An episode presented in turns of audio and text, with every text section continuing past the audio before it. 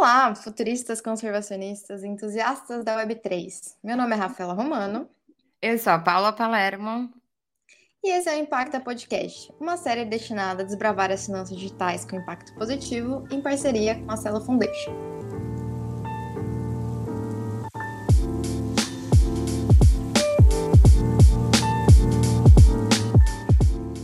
Toda inovação das criptomoedas baseia-se na tecnologia subjacente a esse desenvolvimento. O Bitcoin, com a blockchain por trás, e cada um de seus novos protocolos com diferentes inovações em termos de tecnologia para suportar novo desenvolvimento, novas tendências e novas necessidades da sociedade do futuro.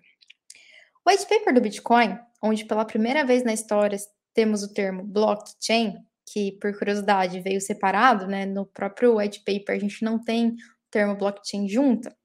Foi lançado em 2018. Mas, se vocês olham ali nas referências bibliográficas do white paper, já haviam outros protocolos de dinheiro digitais que estavam em desenvolvimento há pelo menos duas décadas antes do lançamento do próprio Bitcoin. No final da década de 80, matemáticos, anarquistas e hackers interessados nas discussões sobre criptografia já vinham se, debru de se debruçando, tanto teórica quanto tecnicamente, sobre a necessidade de protocolos de comunicação e de dinheiro digital que fizessem frente à crescente vigilância de governos do mundo todo. O nascimento desse movimento, que ficou conhecido né, como cypherpunk por conta da ideia de cifra de criptografia, ele gira em torno da ideia de que a computação pode fornecer ferramentas para que indivíduos comuniquem, interagem e troquem uns com os outros, de maneira totalmente anônima, exercendo suas liberdades e privacidades sem censura ou coerção. Foi exatamente esses fundamentos que criaram o protocolo do Bitcoin e, e motivaram o desenvolvimento de Satoshi nos anos subsequentes da atualização do protocolo. Nesses sistemas baseados em criptografia, a coerção do governo ou de qualquer outro agente se torna inoperante. É impossível que você exerça coerção sobre a atividade dos agentes que estão participando daquela rede. Antes mesmo do Bitcoin, já haviam pelo menos oito protocolos de moeda digitais, de protocolos de dinheiro digitais, que estavam em desenvolvimento. O primeiro deles, ou o primeiro conhecido talvez, né, é o eCash, que foi desenvolvido em 1982 pelo David Chow. Depois a gente teve o Gold, desenvolvido em 1996 por Douglas Jackson, passando pelo Benz, Hashcash, Floss, B-Money, BitGold, e o Usable Proof of Work, que foi desenvolvido por Hal Finney em 2004. Entretanto, todos esses protocolos que precederam o Bitcoin, apesar de já estarem definindo muitas das premissas desse sistema tecnológico, eles não tinham conseguido resolver o problema conhecido como duplo dispêndio, ou pelo menos eles não conseguiram ainda, não tinham conseguido até aquele momento, resolver o problema do duplo dispêndio de forma descentralizada. Foi só no dia 31 de 10 de 2008, quando Satoshi Nakamoto publicou na lista de e-mails cypherpunks a mensagem que dizia, né, que, que, que realmente colocava o nascimento do Bitcoin ao público, que esse problema, digamos, conseguiu ser resolvido de forma descentralizada pela primeira vez. Quando Satoshi publica o white paper do Bitcoin, ele disse: Estou trabalhando no primeiro, no primeiro sistema de dinheiro digital eletrônico totalmente peer-to-peer, que não requer terceiros confiáveis. As principais propriedades desse sistema, então, são o gasto duplo é evitado por essa rede peer-to-peer, ela não tem nenhum intermediário ou não necessita de nenhuma parte confiável para funcionar. Os participantes podem ser anônimos e novas moedas podem ser cunhadas através do Proof of Work, que é o mecanismo de consenso da rede Bitcoin. Para quem ainda não entendeu exatamente como funciona, né? E qual é a grande novidade desse protocolo blockchain, eu convido vocês para um exercício imaginativo super simples. Imagina que você e seus colegas fizeram, passaram uma noite juntas e tem várias contas que precisam ser pagas. E aí faz conta que eu cheguei e comecei a fazer esse pagamento e depositei 10 reais para algum colega. E aí chega na semana seguinte, não, ou melhor, e aí quando eu fiz esse depósito, todos os participantes fizeram as suas respectivas anotações e disseram, Rafaela, deu 10 reais para outro colega, né? Faz de conta que a gente chega na semana que vem e esse colega que eu já paguei disse que não foi pago. O que acontece é que todo mundo desse grupo já tem o registro dessa transação feita. Isso significa que o registro está descentralizado e é impossível que alguém falsifique, porque todos os participantes desse sistema têm uma cópia que diz que aquela transação ocorreu. O mesmo acontece com o Bitcoin. Como cada um dos nós, como a gente chama, tem uma cópia de todo o histórico da blockchain, é impossível que o único agente detenha a propriedade dessa, dessa cópia, né? E possa alterar o registro dessa, dessas transações que ocorreram, né? Então, cada nó contém todo o histórico que já aconteceu de transações desde o primeiro bloco do Bitcoin, que é conhecido como bloco Gênesis. No entanto, o Bitcoin sozinho não poderia, obviamente, substituir todo o sistema financeiro, né? O setor de, das criptomoedas né, viveu uma nova revolução em 2014, quando o white paper do Bitcoin foi lançado, redefinindo o escopo de possibilidades das criptomoedas ao adicionar pela primeira vez a funcionalidade de smart contracts às criptomoedas, que foi feita a partir dos standards dos tokens ERC20. Por que, que a gente tem que trabalhar dentro dos limites do ecossistema do Bitcoin quando a gente pode começar do zero? E a blockchain mais sucedida a começar do zero até hoje foi a Ethereum.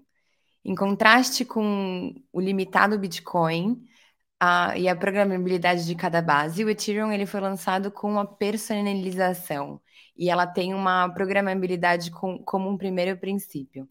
Esses contratos inteligentes que a Rafa acabou de falar, eles são a base para qualquer aplicação de blockchain. E esses contratos eles foram inicialmente propostos na década de 90 por um criptógrafo chamado Nick Szabo, que foi o primeiro a experimentar a estrutura do direito contratual com o desenho de protocolo de comércio eletrônico entre indivíduos na internet.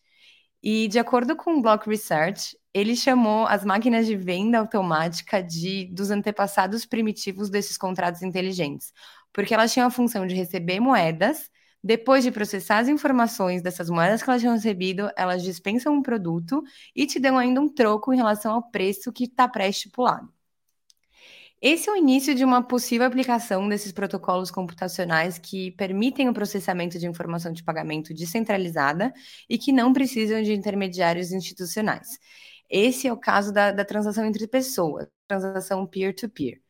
E a ideia inicial atrás dos contratos inteligentes foi poder implementar vários tipos de situações jurídicas contratuais, como fiança, garantia, direito de propriedade, dentre outras e incluso com softwares e hardware específicos, desenhados só para processar especificamente tais informações. E aí a gente para para pensar nesse formato e também pode relacionar o uso dessa tecnologia específica para além da transação financeira. Como a gente está falando de opções contratuais, a gente também pode ver o alto poder de adoção para casos de uso amplo na sociedade, que a gente também já discutiu aqui bastante no Impacta. Para o Nick Zabo, qualquer transação contratual poderia ter sido executada digitalmente e de forma descentralizada e confiável. Nesses contratos também eles podiam ser executados sobre um conjunto pré-definido de condição intrínseca. E aí, cada vez que eles fossem implementados, tal informação era, era registrada de forma que ela não pode voltar atrás. A gente não pode voltar atrás, a gente não pode alterar a informação. E a grande sacada desses contratos inteligentes também foi a facilidade de poder codificar e implementar. E nesse ponto da história, a gente já tem uma alternativa para o processamento de informação contratual. Agora, o que falta é poder estandardizar e também escalar esse sistema. E aí que entra o papel das plataformas de contrato inteligente. Essas plataformas elas servem como um local, uma infraestrutura que permite a implementação de tais contratos e também de aplicativos descentralizados.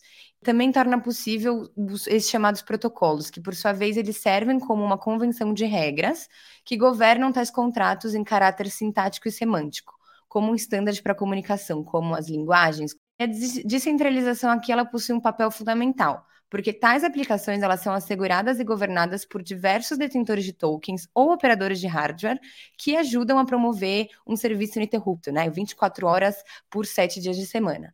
E também eles servem como layer de segurança fundamental para essa economia descentralizada que está crescendo e também todas as funções e operações dentro dela. Em resumo, o que a gente gostaria que nossos ouvintes entendessem é que as propriedades inerentes do design do Ether elas tanto ampliaram as, poss as possibilidades protocolos de dinheiro digital que já vinham sendo desenvolvidos desde a década de 80, quanto permitiram, ao mesmo tempo, ampliar o escopo de possibilidades do próprio sistema legado financeiro, Então, a gente está falando tanto de um processo de melhoria em relação às possibilidades do sistema de protocolo de tensão centralizado, quanto um processo de próprio overlapping, quase digamos assim, um processo de implementações mais inovadoras nos sistemas de finanças é, tradicionais, né? Quando a gente está pensando no sistema legado especificamente, a gente tem alguns problemas. Ah, nas finanças tradicionais, elas normalmente só suportam né, a execução de transações atômicas de escopo limitado. Para quem não sabe, né, uma transação atômica é toda aquela que deve ser executada completamente em caso de sucesso ou precisa ser abortada completamente em caso de erro. A latência dessas operações complexas, quando a gente está falando de inúmeros ativos, de diferentes instrumentos e diferentes mercados, ela faz com que no sistema financeiro legado não seja lucrativo a execução dessas transações, além de todos os problemas legais relacionados a assets respectivos a diferentes, a diferentes é, regiões do mundo, né? Esse processo, na verdade, né, essa dificuldade para lidar com essas transações complexas, com as transações atômicas, ela estrangula completamente a inovação no sistema financeiro legado.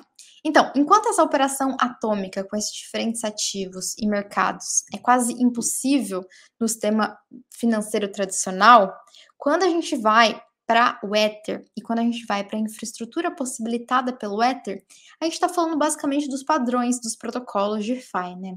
Então, o Ether tanto enriqueceu essas possibilidades quando a gente está pensando no setor de derivativos, na diversificação dos ativos subjacentes, quanto a gente está falando num processo de ampliação do acesso a instrumentos financeiros que antes eram restritos a um grupo específico de investidores, né?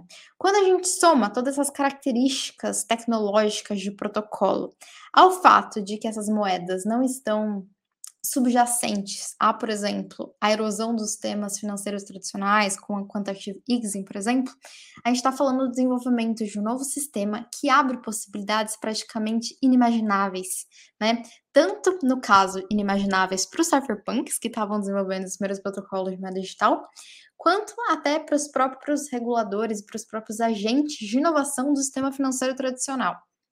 O Ethereum, depois de todos esses anos, ele ainda é a maior plataforma de, de contrato inteligente, ele também é a solução que possui mais maior nível de adoção e também de uso.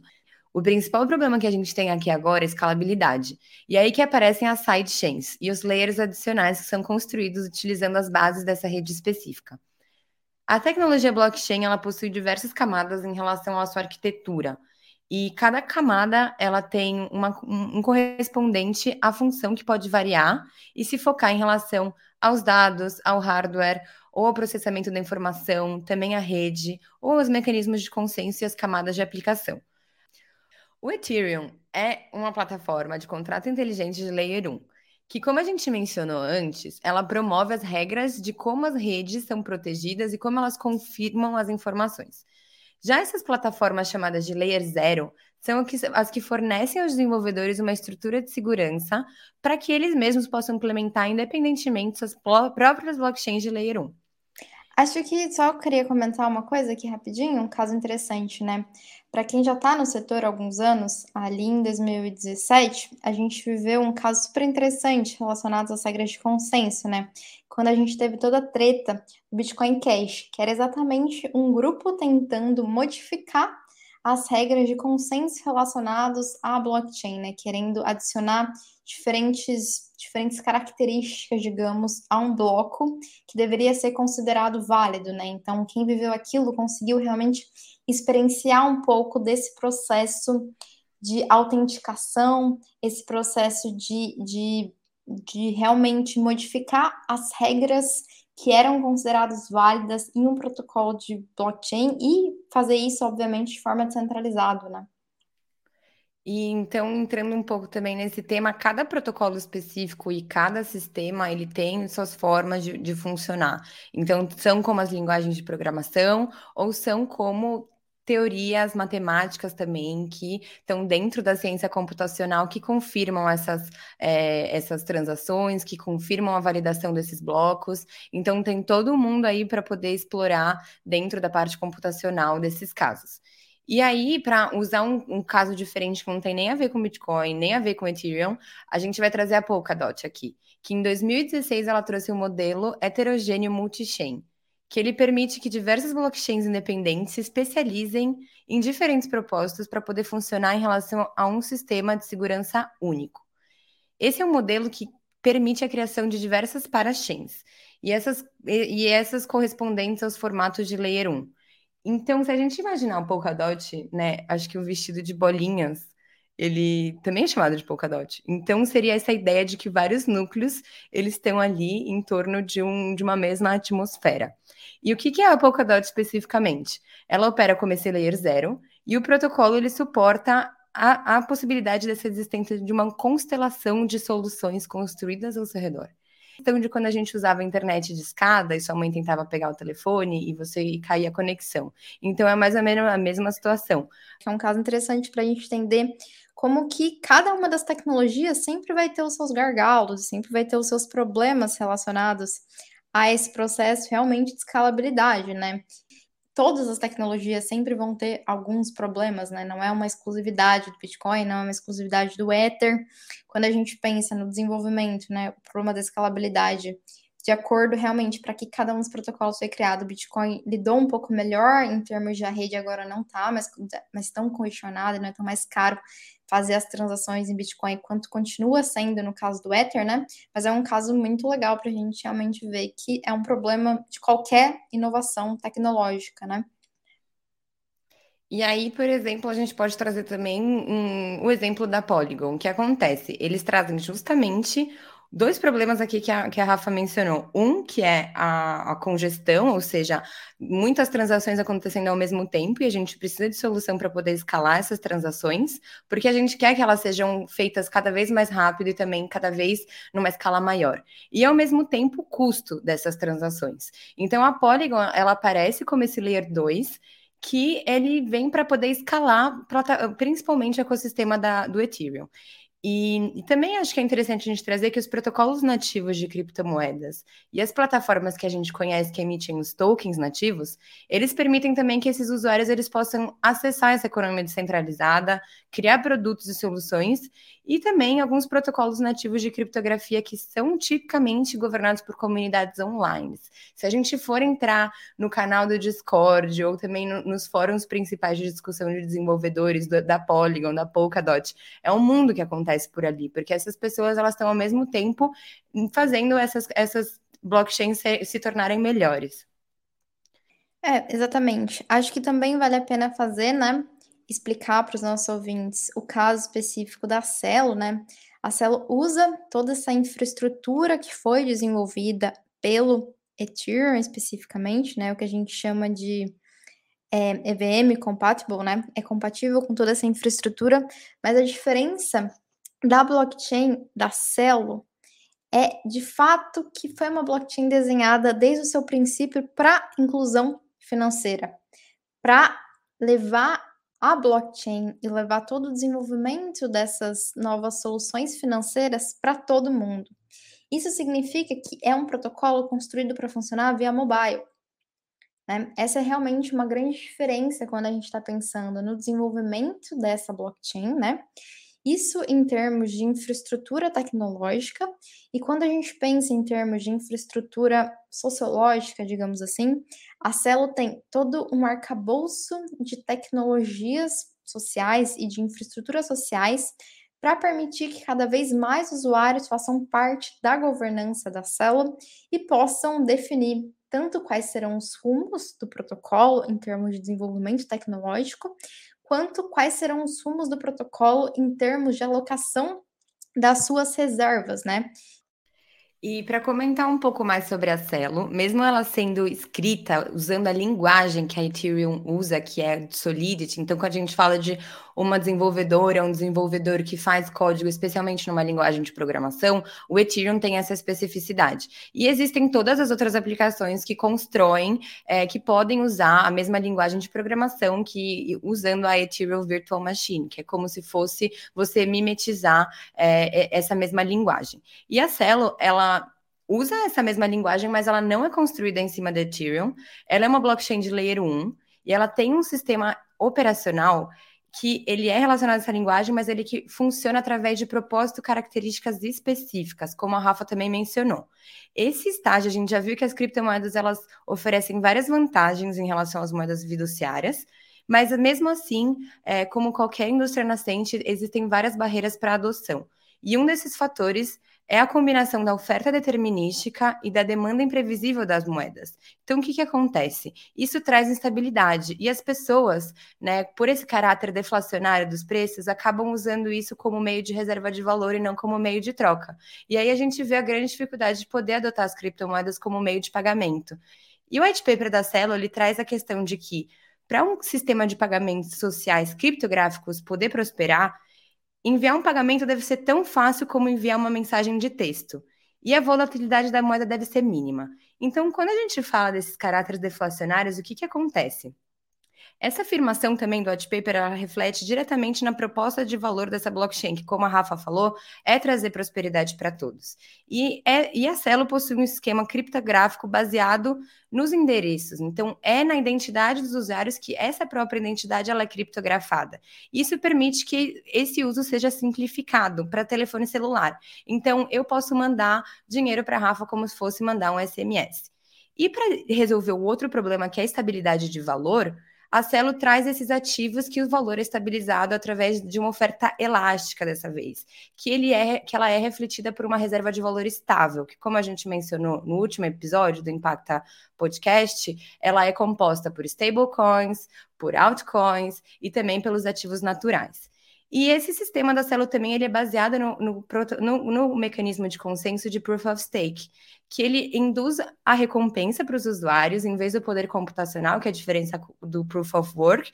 E esses usuários envolvidos nessas transações podem participar das verificações necessárias, o que, esse, o que faz esse sistema também ser acessível para todos. As, poder, as pessoas também elas podem receber retorno por estar auxiliando essa rede. A gente chegou também no ponto de discutir o caso específico de uso de alguma blockchain e também o grau de infraestrutura da reflexão de cada proposta de valor que é trazida para a sociedade.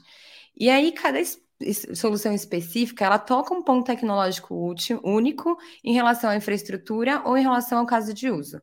E esse é o caso dos ecossistemas específicos de cada solução blockchain, que eles criam soluções que são inter interconectadas, acolhendo os participantes da rede que têm diferentes objetivos e também diferentes modelos de negócio. E essa tecnologia específica, ela necessita de escalabilidade, porque escalabilidade, porque esse é um dos princípios fundamentais também. E é por isso que esses diferentes ecossistemas, eles acomodam as necessidades de cada participante. É, um caso interessante é, por exemplo, o ecossistema do Ethereum, que tem mais de 3 mil aplicações construídas na rede. E em paralelo, a gente vê a Polygon, que ela é esse layer no topo da Ethereum para trazer escalabilidade, que hoje consta com 7 mil aplicações centralizadas que compõem esse ecossistema específico. E esses marcos, eles são referências de como é importante a gente lidar com o fator da escalabilidade, proposta por essas soluções que, que trazem é, maior aplicação. Então a gente vê que um começou pequeno, chega no limite e depois consegue se desenvolver mais. Acho que também isso é uma relação com todas as tecnologias e como a gente vem evoluindo como sociedade também na questão técnica. E também é interessante a gente trazer aqui que esses ecossistemas eles são como se a gente pudesse escolher nossos vizinhos, né? Então, cada blockchain específica tem seu uso específico, pode ser para finança, pode ser para um, protocolo de DeFi. E o ecossistema da Celo especificamente, ele possui escalabilidade, acessibilidade e estabilidade como os fatores principais. E esse protocolo nasce, como a gente falou, para poder promover prosperidade para todos. E também através de uma tecnologia que dá base de infraestrutura para poder trazer essas criptomoedas como meio de pagamento de ampla adoção. E esse é o caso da Aliança para a Prosperidade, que junto com a Fundação Celo e com grupos como Climate Collective ajudam esse, a coroar esse ecossistema de organizações que estão alinhadas a uma mesma visão, que também é, possibilitam que ONGs, pequenos comerciantes, processadores de pagamentos que promovam impacto social possam usufruir dessa tecnologia proposta. A gente sabe que são muitas coisas que a gente falou aqui, pode ser um pouco difícil, né, para alguns usuários entenderem sobre isso, mas nosso objetivo é realmente ampliar um pouco essas discussões, mostrando como funcionam diferentes infraestruturas, o blockchain, como cada uma das blockchains é desenhada e quais são as soluções e inovações que ela traz. E para explicar um pouquinho mais para a gente sobre como funcionam essas blockchains, como é o processo de escolha de uma blockchain, a gente vai conversar com Jeff Prestes, que é um desenvolvedor super conhecido no mercado brasileiro, que já atuou na mão na massa em vários blockchains. Ele vai explicar um pouco mais para a gente sobre como elas funcionam.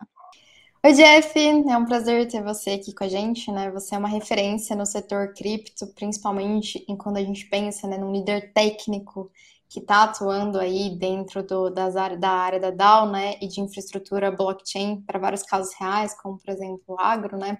A gente sabe que tu já tem alguma atuação aí bem relevante. Queria que você contasse um pouquinho para gente quem é o Jeff, antes de tudo, né? E qual foi a sua trajetória dentro do setor cripto até chegar onde você está hoje? Legal. Então, primeiramente, obrigado pelo convite, Rafaela e Paula. Né? É, feliz aqui de poder estar tá batendo esse papo com vocês. Bom, é, eu trabalho com tecnologia há 26 anos já, e daí eu comecei com Ethereum em 2016.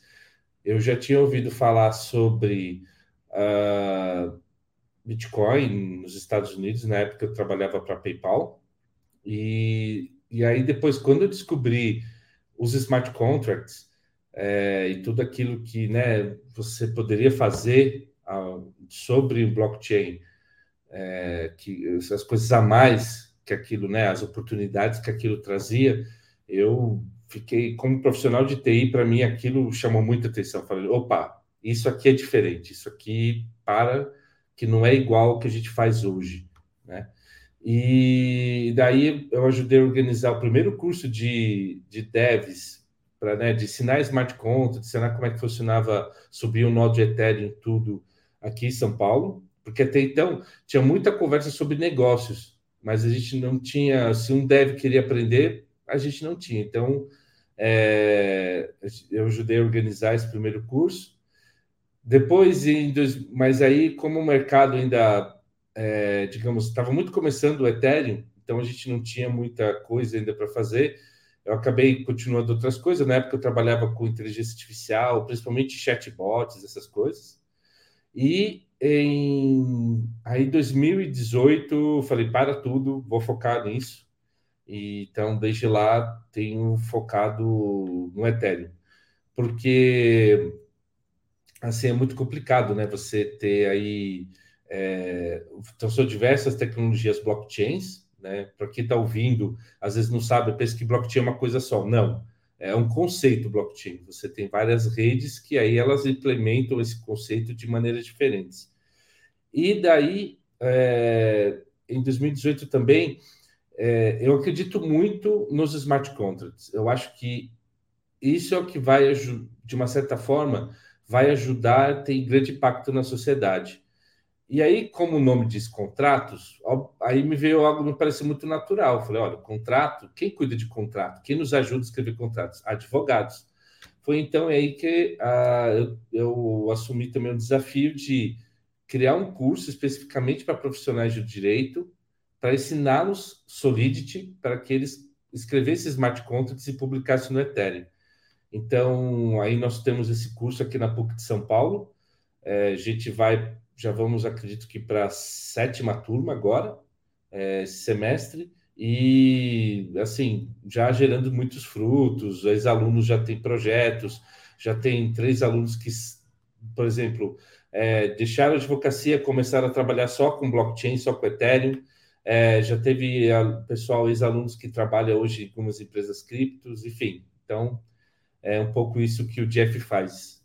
É, demais, Jeff. E eu sou filha da PUC também. Acho que se fosse na minha época, eu ia querer fazer essa matéria com certeza, mesmo tendo estudado economia, mas eu ia me enfiar lá no meio dos advogados para também aprender um pouco com você. E também a gente mencionou um pouco no, no episódio de hoje a relação dos, dos, contratos inteligentes, também dessas camadas, e a gente vai aproveitar bastante, já te aviso, desse espaço aqui para poder pegar toda a sua experiência.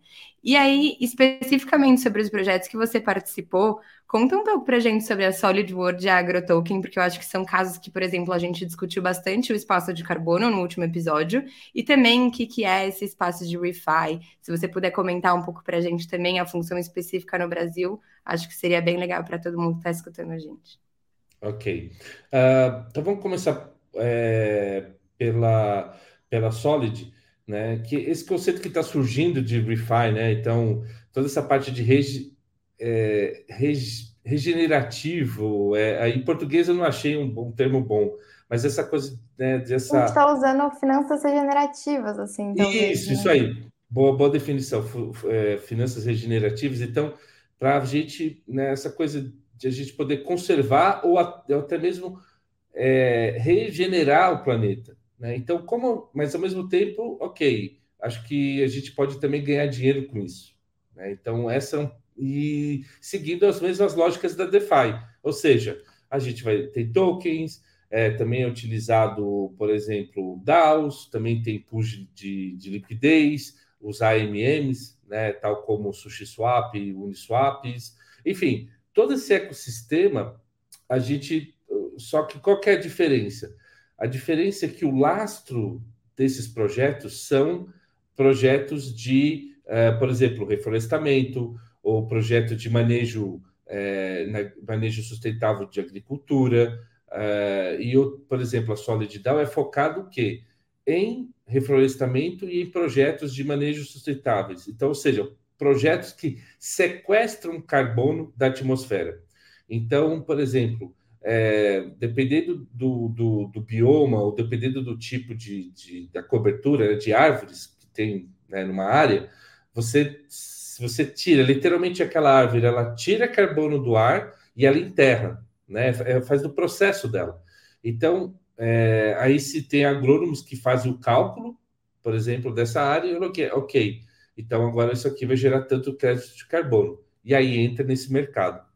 A, a grande diferença da DAO é que você vai, você, quem vai investir, se comprar, participar, comprar o token da, da Solid, você meio que você participa dessa é, desse grupo, dessa comunidade, que todas as receitas que entrarem vão ser compartilhadas entre é, os membros da DAO, né? Então ela é um, algo assim, eu acho que ela mescla tanto esse lado da parte regenerativa quanto também da parte de um investimento comunitário, né?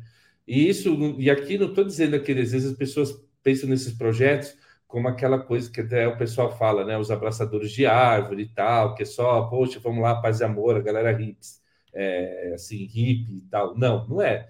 É gente séria, gente pensando em tokenomics e gente assim, poxa, não, eu, eu quero ganhar dinheiro, eu quero investir com um propósito, aí também é uma grande diferença, com um propósito, mas eu quero ter o meu spread ali, ter o meu, fazer minha, minha arbitragem, né? Peguei meu dinheiro, investi, depois aquilo teve o retorno é, e fazer isso, e aí usar a DAO, porque aí, lógico, é uma comunidade de investidores, é bastante gente investido junto, aí você tem a possibilidade de, de comprar realmente né, projetos é, de áreas maiores, etc. E também a Solid tem uma ideia que também indiretamente você também investir em SG. Né? Então, por exemplo, se você ajuda uma, uma comunidade ribeirinha é, que, em vez de, por exemplo, que acontece muito, lamentavelmente, no Brasil, que é cortar, né? O pessoal vende madeira.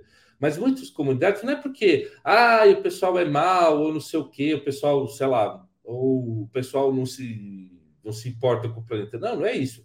É que às vezes vender a madeira ali é a forma que eles conseguem para poder comprar comida, para poder viver. Então, se você consegue com esses projetos, financiar que eles mantenham a floresta de pé e eles possam ter uma vida digna, né, através da venda do crédito de carbono, então você dá dignidade para uma comunidade e ao mesmo tempo você mantém o meio ambiente.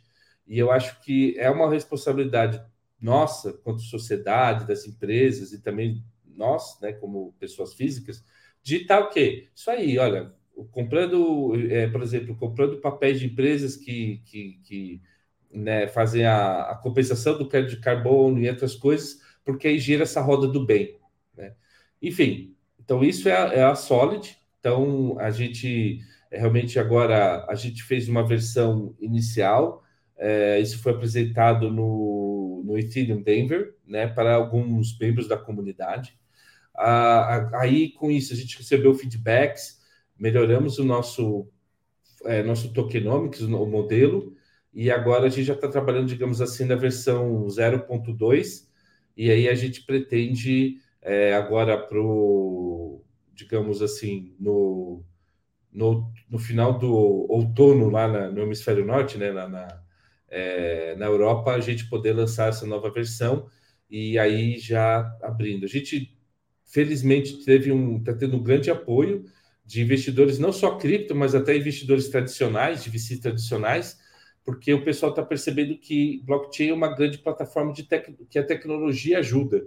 Então, mesmo que seja até para um negócio, entre aspas, tradicional, você utilizar blockchain, é, você economiza em custos de TI, etc. Então, então, não só cripto investors, mas também investidores institucionais. Então, isso é a Solid. E, por outro lado, também na mesma, seguindo uma coisa parecida, é a AgroToken.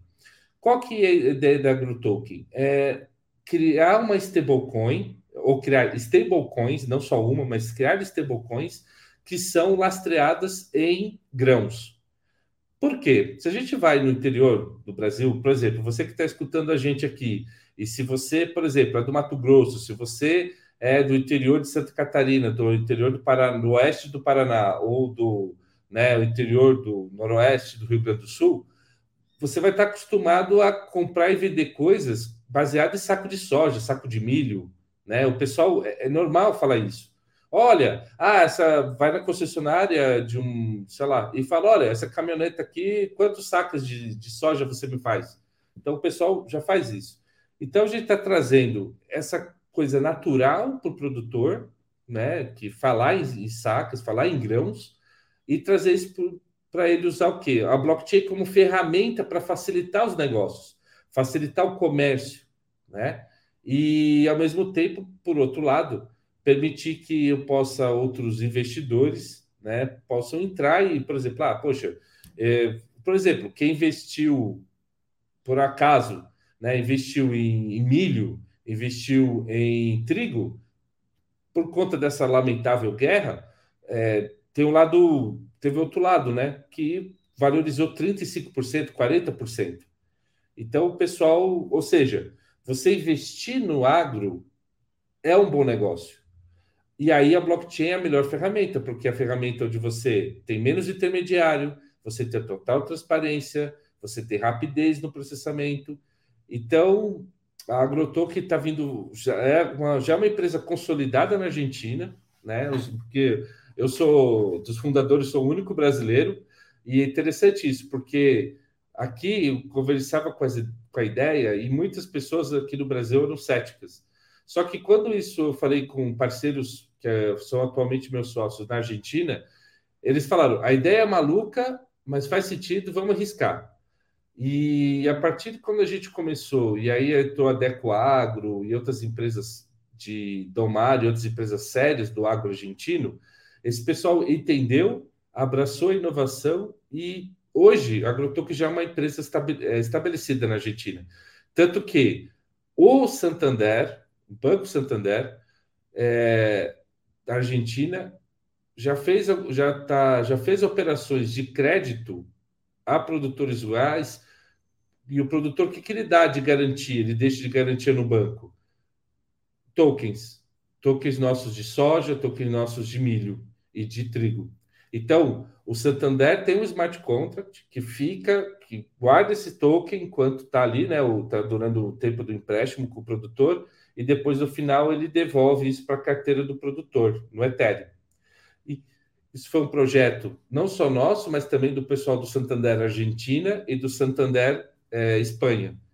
Um aspecto que eu acho super interessante é que, além desse fato de que os grãos já são usados né, como moeda de troca em vários locais específicos, acho que a gente está tendo uma discussão em nível mundial também sobre o potencial do papel das commodities como moeda de troca no sistema financeiro tradicional. Né? A gente está tendo vários nomes é, de grandes bancos, né, do Credit Suisse especificamente, falando sobre que talvez, né, a próxima moeda internacional, tal como o dólar, seja uma cesta composta, inclusive, por commodities, né, pode ser composta pelo Bitcoin, mas composta por qualquer coisa que tenha alguma das características que é, né, não é o custo de criação é difícil, né? Não é, não é, não é inflacionário igual às moedas fiduciárias tradicionais, não é controlado por um banco central e tem um valor para o mundo todo, né? E quando a gente pensa nisso, as commodities, ela tem realmente uma, uma, um fit muito grande, digamos, essas necessidades, né? Então, acho que é muito interessante que talvez vocês entraram por uma necessidade local, digamos assim, né, resolvendo um problema local, mas à medida em que esse sistema desenvolve, talvez ele se amplie para conseguir de fato a criar uma moeda que tem uma representação e uma estabilidade de preço em nível mundial, né, em nível de realmente expor diversos investidores, investidores sofisticados dentro de próprio DeFi, investidores sofisticados dentro dessas finanças descentralizadas ali dentro, né? Eu acho que isso é realmente assim bem, bem incrível de, de ver a sua narrativa, mas acho que ela combina muito com o que eu, pelo menos, estou entendendo como o futuro dessas finanças, né? É, é lógico, a, a Paula economista pode até falar melhor do que eu, mas eu acredito que hoje, com essa, com tudo que está acontecendo, eu acho que nessa que aconteceu de desdobramento da guerra da, da Ucrânia, é, hoje a gente percebe que talvez o dólar, não a curto prazo, obviamente que não, mas se a gente olhar para o horizonte, talvez aqui de 10 anos, por conta dessas, dessas situações, muita gente vai começar a avaliar, fala, poxa, será que dá para a gente confiar nessa moeda? Dá para a gente isso, sei lá, por N razões, eu posso ter meu, meu, meu valor congelado, etc. É, com, a, com você tendo o, o grão como lastro da sua moeda, né? Primeiro, você nunca vai perder valor, porque nunca vai virar zero. É, soja não vai desaparecer, o trigo também não, e tudo porque as pessoas precisam comer. Então, é, é, é, vai ser algo. Porque até mesmo o ouro. Legal, o ouro é bonito, tudo, mas só que numa situação, se você pensar pessoas que lamentavelmente estão hoje é, numa zona de conflito na Ucrânia, por exemplo, Mariupol, que a gente está vendo aquela situação, aquela tragédia se você dá um, uma barra de ouro para ela, não vai servir de nada. O que, que vai servir para ela? Comida, né? Então, acho que. E aí, você tendo o Ethereum, por exemplo, ou outras Layer 2 como ferramentas para você poder fazer essas trocas, esse pagamento, é, dá segurança, ajuda também pequenos produtores que possam, por exemplo, é, ter um, chegar a ter valores menos intermediários aí, então ter um valor mais próximo, né? e, e ao mesmo tempo para quem está investindo você ter segurança. Então, é, eu concordo com você, Rafaela, que é, essa, nessa parte, nós da Agrotalk, que chega, acho que é aquela história, né? Não adianta você ter um produto bom. Às vezes você tem que dar sorte de, ser, de estar no momento certo. Eu acho que todas essas coisas têm mostrado que está no momento certo, isso vai ajudar muito. E mesmo aqui no Brasil, é, a gente tem uma dificuldade do quê? o, o governo federal continua todo ano investindo é, o financiamento de, de para agricultura, né, para safra. Eu acho que é uma das maiores linhas de crédito que o governo federal todo ano aporta. Só que, felizmente, o agronegócio cresceu tanto, tanto, tanto, que o caixa do tesouro não acompanha e, e não tem como acompanhar. E não precisa acompanhar isso, que eu também achei muito interessante ouvir de alguns membros do, do governo, Fala, ó, peraí, vocês estão faturando bilhões, que não ganham pouco, ou milhões, no pior das hipóteses. Está indo de vento e popa. Queridos, tem o um mercado financeiro aí, vão atrás. Porque existe no Brasil um grande ato entre o mercado financeiro e o mercado é, agro. E eu vou dizer, eu, quando a gente vai trabalhando no ecossistema, a gente vai aprendendo mais. A Argentina, a Bolsa de Rosário, em termos de agro, ela é muito, mas muito superior a B3. O produtor argentino, ele quando vai pensar um preço, vai fazer uma vai fazer alguma operação, ele não precisa pensar Chicago, por exemplo, lá fora, ou aquela coisa, ou ficar procurando preço, ligando para um monte de gente para pensar o preço. Lá a Argentina já está tão organizada, né? O balcão que mesmo você tendo, lógico, Chicago com uma grande referência mundial, lá ele já tem aquilo organizado, já tem aquilo facilitado, né? A, a, a não tem esse ato. A gente tem esse ato. Ok, então, bom para nós, porque esse ato vai ser, acho que, completado com blockchain. Como que? Como ferramenta para gerir toda essa questão de financiamento. E o Banco Central, por exemplo, tem dito muitas coisas sobre é, novas. Lei, teve a lei do agro, tem novas regulamentações sobre, por exemplo, criando a CPR, a célula do produtor rural, que pode ser digital e outras coisas. E se eu vou escriturar, por que eu não escrituro em blockchain? Mas eu posso. Não, não, né? A norma não diz que tem que ser num papel ou tem que ser num banco de dados Oracle. Não, eu posso escriturar em blockchain. Não tem problema, está lá guardada a informação. Então, acho que isso, uma coisa vai puxando a outra, e, e assim, eu, eu posso dizer que eu acho até estranho, e fica aqui uma provocação para quem ouviu o podcast de eh, deveriam existir mais projetos bloco de smart contracts, um bloco de sistema Ethereum, por exemplo, na Celo, né? É, por exemplo, é um ambiente interessante que você pode criar projetos criptos que possam ajudar no mercado agro, principalmente na área de crédito para o agro. Gente, é muito dinheiro, é muito dinheiro. O, o, Brasil nisso realmente assim é potência mundial. E a gente às vezes fica pensando só no mundozinho financeiro, de cartãozinho de crédito e tal, e a gente está deixando bilhões de dólares na mesa é, que tem aí circulando pelo, pelo agronegócio. Então, é, fica essa provocação para quem está escutando a gente.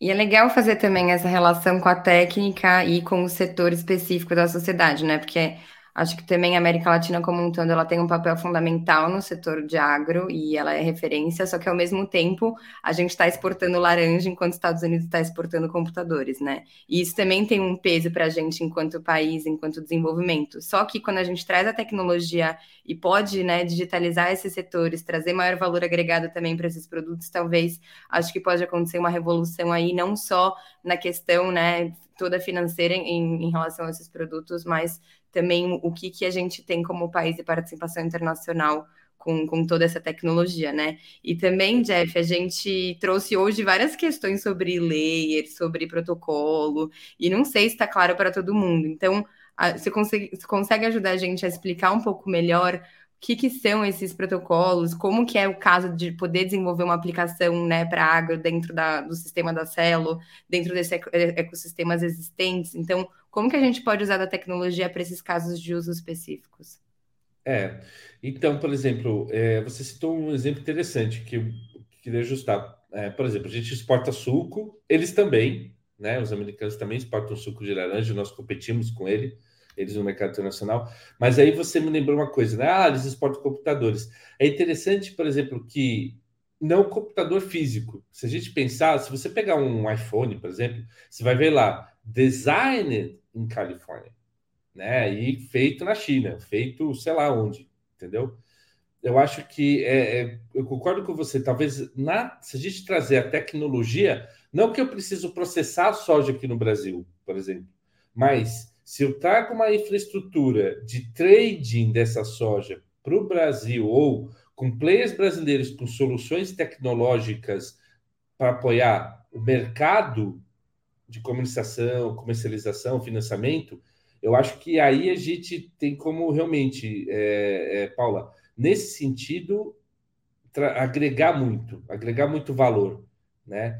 Então, acho que sua observação foi muito boa mesmo. Acho que a gente tem que começar não só o expertise no, no caso de produzir o grão, mas também participar dessa, dessa vertente do trading disso.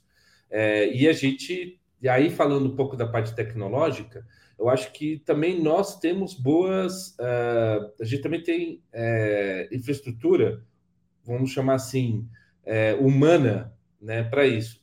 Temos ótimos desenvolvedores Solidity no Brasil, é, temos também é, um ecossistema, acredito, também forte. A gente teve agora o, o, o Ethereum Rio, foi um evento, é, nossa, lotado, né? É, muita gente.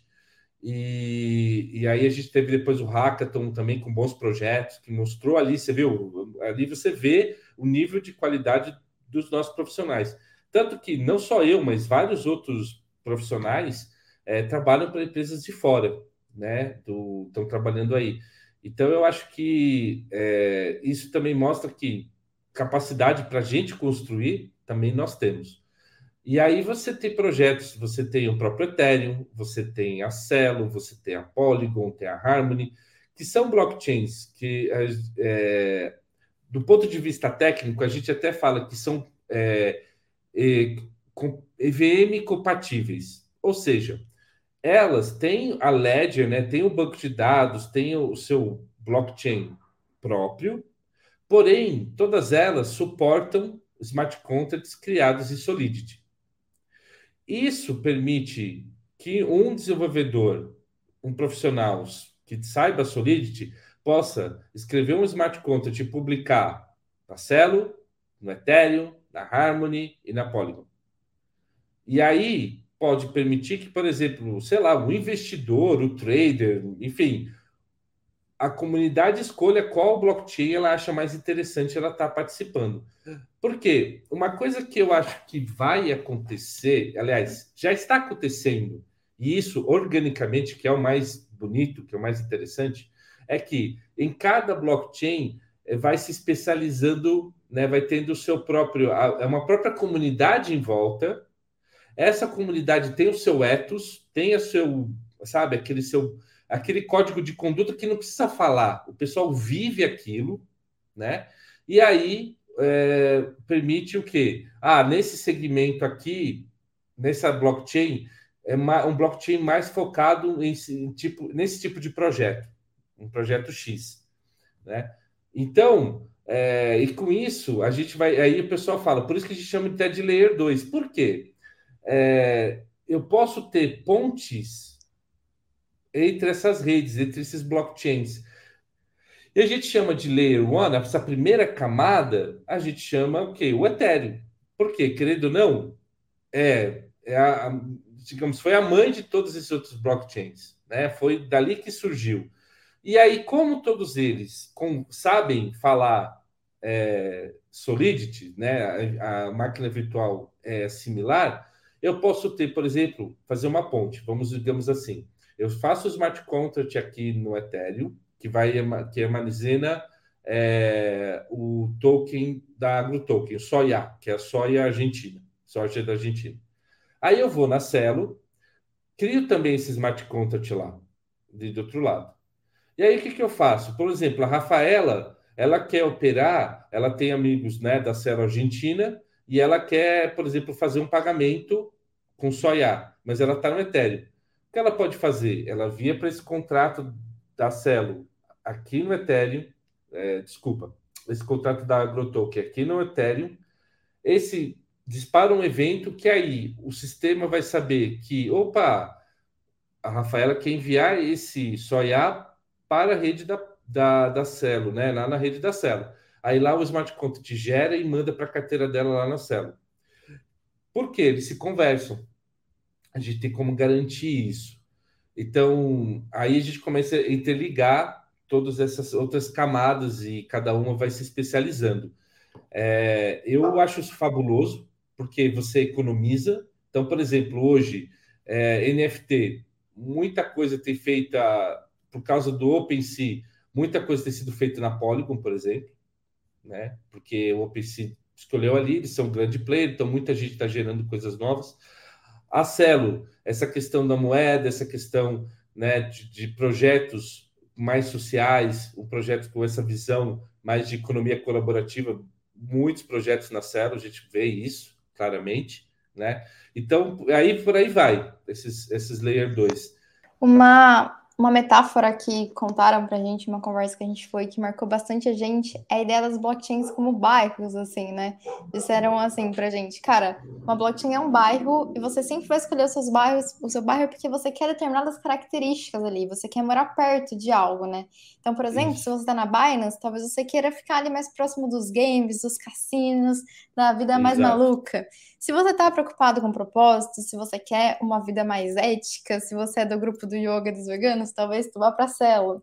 Se você quer uma outra vida, enfim, essa ideia, e aí realmente isso de pontes, né? Por mais que talvez às vezes eu queira ser vegana, às vezes eu quero ser vegana num cassino, talvez, né? Então existam todas essas pontes, e eu acho que é interessante isso, porque é uma, uma ampliação do conceito que sai dessa análise técnica a uma análise ecossistêmica mesmo, né? Que talvez não fosse possível antes, porque a gente não tinha desenvolvimento de casos suficientemente robustos para que a gente pudesse realmente desenhar esse, esse cosmo ético, né? Essa, essa, ideia, assim. Então, acho que é realmente uma coisa super interessante, assim, porque a gente andou descobrindo, digamos assim, né? Essa ideia de que, cara, realmente cada blockchain tem a sua própria filosofia de vida, assim, quase, né? Além das suas características tecnológicas, porque no final todas elas têm ali a sua, a sua uma língua em comum, né? Isso. E aí eu queria acrescentar, se você permite, é falar da questão da importância dos smart contracts. Por quê? Querendo ou não, a relação das pessoas que vão fazer negócios nessa rede, elas precisam, elas precisam combinar o jogo. Então, como é que vai ser? Como a gente vai trabalhar junto? Né? Ou como essa, é, por exemplo, essa comunidade ao redor da DAO, como é que a gente vai gerar riqueza junto? Então, aí tem o contrato. Então, por isso que eu falo muito, né? Eu falo, olha, é, é muito importante. É, acho que dois, dois tipos de profissionais, eu acho que a gente precisa, que acho que vai enriquecer muito se, se, se eles se agregarem mais ao blockchain. Uma são os advogados, que, e aí eu posso ver que quanto isso tem ajudado a pensar melhor, porque o dev, ele vai pensar, você passar a regra, ele vai codar. Legal. Então, ali. Só que quem vai ajudar a pensar a regra? Quem vai ajudar a pensar, poxa, será que isso aqui está sendo justo? Será que isso aqui faz sentido? Para fazer a galera pensar. Então, acho que esse é um papel legal do advogado. E também os economistas. Eu acho que está faltando mais economistas também no, no ecossistema é, blockchain, né? A gente falando aqui no Ethereum. Por quê? Porque eu já sinto, a gente já vê em, algumas, alguns projetos o pessoal procurando é, profissional de tokenomics, que é, é, economia, gente. É pensar como é, é pensar um processo econômico. Lógico, às vezes posso fazer uma, uma vamos fazer falando mais especificamente de microeconomia. Então, gente que vai ajudar a pensar nessa microeconomia, né? Uma DAO é isso, né? É um ambiente microeconômico. Então, peraí, como é que vai fazer a troca? Como é que se, qual o valor que eu vou gerar aqui para esse ator e esse outro ator? O que que é, é, isso é importante e acho que é, seria interessante a gente ter mais profissionais dessas áreas para vir agregar, agregar visão, agregar é, ideias, sabe? Eu acho que quanto mais é, diverso, né, quanto mais skills diferentes a gente agrega no, nos projetos, no ecossistema, mais coisas ricas, mais coisas, hum, sei lá, grandiosas a gente consegue criar. E muito legal também que você está aqui com a função de trazer os advogados, né, para esse ecossistema. Aqui a gente já tem uma economista no meio do ecossistema e também uma antropóloga que, no final, a, Rafa sempre acaba adicionando, né, esse lado da antropologia em cada análise que ela faz. Eu acho também isso muito mágico. Então, eu concordo muito com você, né, nessa necessidade de de poder ter mais profissionais também de visões diferentes e poder trabalhar junto com as pessoas que desenvolvem, porque é também uma coisa muito interessante, porque tem a parte técnica e tem também a parte da aplicação. Então, essa combinação eu acho que é o match perfeito, né? Talvez uma pessoa que vai desenvolver o código, ela não, não vai conseguir trabalhar sozinha, mas também uma pessoa que só vai trabalhar no caso de uso específico para a sociedade, ela não vai conseguir tirar nada do papel, né? Então, aí que a gente vê a importância desse ecossistema ser frutífero também para todos os lados. Sim, é, eu acho que, é, enfim, eu acho que isso vai, vai por exemplo, a gente está tá vivendo isso hoje na Solid, está um, ambi tá um ambiente de construção de projeto muito rico. Nós temos um, é, por exemplo, nós temos o UOL, é, e o UOL ele é, ele é o nosso responsável pela tokenomics, né? Toda a parte de pensar, ajudar a gente a pensar nesse ambiente microeconômico. Então, a gente tem vários debates, mas é, são debates riquíssimos de pensar o que, que a gente pode é, trazer né, para pra, as pessoas, para essa comunidade ao redor da DAO. Então, É, eu acho que é isso e, enfim, é, com a gente, como por exemplo, vocês lê, com, as, com as redes hoje, com a Layer 2, eu acho que aquele problema de ser custo da rede, de performance, essas coisas, eu acho que isso já está ficando ultrapassado. Já Que não é um bom, problema né? atual. Ah, Sim. finalmente, que eu acho que é uma coisa que eu sempre sinto, sinto falta de poder brincar, assim, sabe? Tipo, nossa, quero brincar com esse protocolo, quero só testar, ver como que é, e às vezes não é possível, né? Tô só ir ali para brincar um pouquinho no Play. Mas, Jeff, é, acho que todo mundo gosta de perguntar qual é o preço do Bitcoin, né, no futuro, mas a gente gosta de ampliar essa pergunta um pouquinho, e eu queria que você contasse pra gente como você vê o mundo em 2030. Quais tecnologias, como as DAOs, como as criptomoedas vão estar? Se você pudesse escrever um mini conto de ficção científica, como é o mundo em 2030 para o Jeff?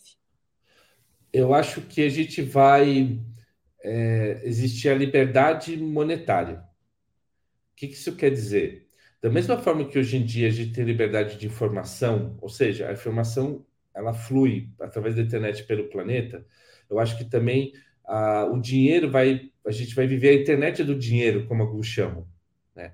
Então eu, eu penso assim, 2030, é, mais negócios é, internacionais, ou seja, é, a Rafaela ela vai fazer negócios, ou ela vai participar de projetos, ou vai investir em projetos, independente de, de esses, onde estão esses projetos, porque ela acredita nesses projetos. Né? Então, nem, às vezes, não vai ser só por um fator econômico, por simplesmente, mas também, ó, legal, eu vou ganhar 10% aqui ao ano, mas esse, esse projeto ele vai ter esse impacto positivo. Então, eu, eu enxergo mais gente investindo em coisas que vão trazer impactos positivos para a sociedade. Todo mundo já percebeu que continuar desse jeito não vai dar, pelo menos a gente falar aqui do mundo ocidental. Então, isso está mudando. E dessa forma, com os smart contracts, acho que as pessoas vão poder escolher mais, sabe? Cada um poder, poxa, não, eu prefiro agir ou trabalhar com esse grupo de pessoas é, sobre essas regras. As regras estarão abertas, auditáveis para todo mundo, e eu vou aderir aquilo ou não, né? Eu vou poder exercer liberdade, porque o meu dinheiro vai estar livre, eu vou poder fazer com ele é, o, que eu, o que eu quiser. Então, acho que isso vai ser para 2030, a gente vai ver muito isso. Eu acho que vai acabar. É, às vezes as pessoas acham que vai acabar cartório, vai acabar banco tal. Eu acho que não.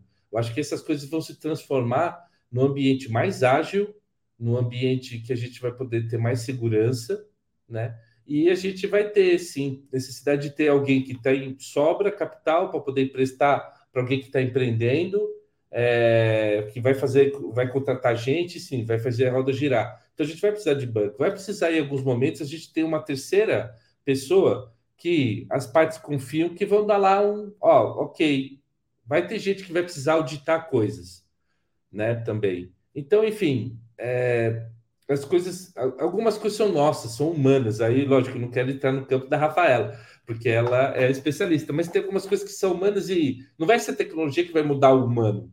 O que vai, acho que, acontecer é como eu trago, como eu vou viver essas coisas humanas de uma forma, talvez, aí, é, as, que, quiçá, os, oxalá sejam as coisas positivas que a gente vai maximizar com a tecnologia. E, e eu acho que, definitivamente, é, eu vejo que o ecossistema do Ethereum é a plataforma que vai dar suporte a essa, essa evolução. É, é muito interessante, gente. Quando você vai num, num, num, é diferente quando você vai num, numa conferência de, de Bitcoin e de Ethereum. No Ethereum tem muito mais aquela coisa de projeto de colaboração. Eu não, eu não sou. É, é, é muito, é muito raro você ouvir a palavra é, competição. É, como é que eu posso colaborar com o seu projeto? O que, que o meu projeto tem similaridade com a sua? O que a gente pode se integrar? Sabe aquela coisa até que o pessoal fala dos money legos, né? De, de fazer... Composição, compor. né? Compor isso. isso. Então, não é o trader, não é o puro simplesmente. Eu acho que, por isso que eu falo, todo mundo pergunta, ah, vai ser a, a, o, o blockchain XPTO, aquele outro... Falou, oh, gente, eu acho que dito muito no Ethereum Bitcoin, lógico, vai estar tá lá forever, vai ser uma coisa já está na história da humanidade, vai ficar até o fim dos, dos tempos, mas eu acho que o ambiente mesmo rico vai ser no Ethereum. E porque também tem outra coisa, sabe, meninas? Vocês falaram aqui de desenvolvimento, né?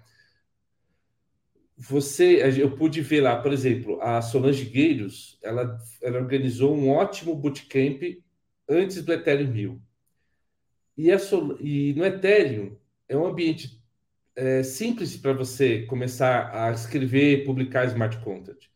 E eu vou te dizer, aquele, aquele bootcamp que eu tive a oportunidade de, de, de colaborar com a Solange, né, para participar, em um dia a Solange preparou um monte de gente que já está disponível para criar projetos no Ethereum. E outros blockchains, eu vou falar, é, até para mim é um parto. Quando eu vejo o código de smart contracts de alguns blockchains, que eu prefiro não citar o nome, eu falo, Deus amado, meu pai, eu, eu quero fugir, entendeu? Agora, no Ethereum, não. É, uma, é simples, você é muito amigável para o desenvolvedor. Isso muita gente não presta atenção, não dá atenção ao suporte ao desenvolvedor, e aí depois não entende porque algumas tecnologias não avançaram. Na teoria é lindo, mas e esse onboard? Olha o humano aí de novo, né? E esse onboard para o desenvolvedor? É fácil de entrar? É fácil de programar? É fácil de criar o smart contract? É, como é que é para você participar? Então, é, em 2030, eu acho que isso vai, vai ser aquele negócio. Ninguém discute mais qual que é o padrão de rede. Todo mundo usa TCP/IP. É, acho que vai ser, a gente vai chegar nesse ponto que o Ethereum vai fazer parte das nossas vidas. Demais, Jeff. É, para a gente é muito importante ter você aqui, também trazer toda a sua experiência, seu lado, né? Sempre com, com tudo que você trabalha com os desenvolvedores, já próximo também ensinando as pessoas a poder desenvolver, e ainda mais, né, estando tão empenhado em poder desenvolver o ecossistema da América Latina e do Brasil para ser competitivo aí fora. E acho que hoje também você trouxe para a gente esses casos de que a gente tem capacidade para ser competitivo, a gente já é competitivo, já tem gente muito boa em casa e também já tem soluções que, que podem levar o Brasil para frente. Então, obrigada, Jeff. A gente quer também deixar um espaço para, se você quiser, umas últimas palavras aqui de conclusão para quem está assistindo e ouvindo a gente. Tudo seu. Olha, o que eu gostaria de convidar, se você ainda não tem uma carteira cripto, crie, é, tente participar dos eventos, tente participar das discussões e você faz, se você é desenvolvedor, é, procure sobre Solidity, tem muito material já na web. É, o interessante para você que é desenvolvedor, hoje o mercado está muito aquecido, então você consegue ter ótimos salários ganhando em dólar, ganhando em euro, né? Porque os projetos internacionais, é, realmente o pessoal não vê muito é, da onde você é e tudo, o pessoal é muito aberto, é, estão preocupados com o que você sabe. E muita gente tem medo do inglês, não tenha medo do inglês. Cara, se você está no nível lá, The Books on the Table, se você consegue entender o pessoal, tá valendo, tá? Então não precisa ter um inglês bonito. Tudo bem, não precisa ser um Joel Santana, mas se você tiver nível ali, né, um pouquinho, um pouquinho melhor, já mandar que nem o Falcão, já tá bom, entendeu? Não tem problema, né? Então, fica esse convite. E para quem está pensando também em outras formas de investir, é, não só o trading, aquele trade tradicional, mas outras coisas, também vale a pena, tá? Buscar ter projetos também bacanas de DAOs surgindo, que vale a pena você, sei lá, pegar 10% do seu patrimônio que você investe, investe nesses projetos, acho que você vai estar tá, uma oportunidade de você ter um retorno financeiro bom e ao mesmo tempo você investir com propósito. Ótimo, perfeito. Acho que é isso, e isso é além de desenvolvedores, né? Gente que nem é desenvolvedor sente bastante essa questão do aquecimento do mercado, então acho que a gente acaba falando, sejam bem-vindos, entrem, que tem muito espaço para todos. Foi um super, super prazer ter você aqui, Jeff. Acho que a gente vai te chamar para vários outros, assim, sinto de leve, porque foi uma conversa super boa. E obrigada. De nada.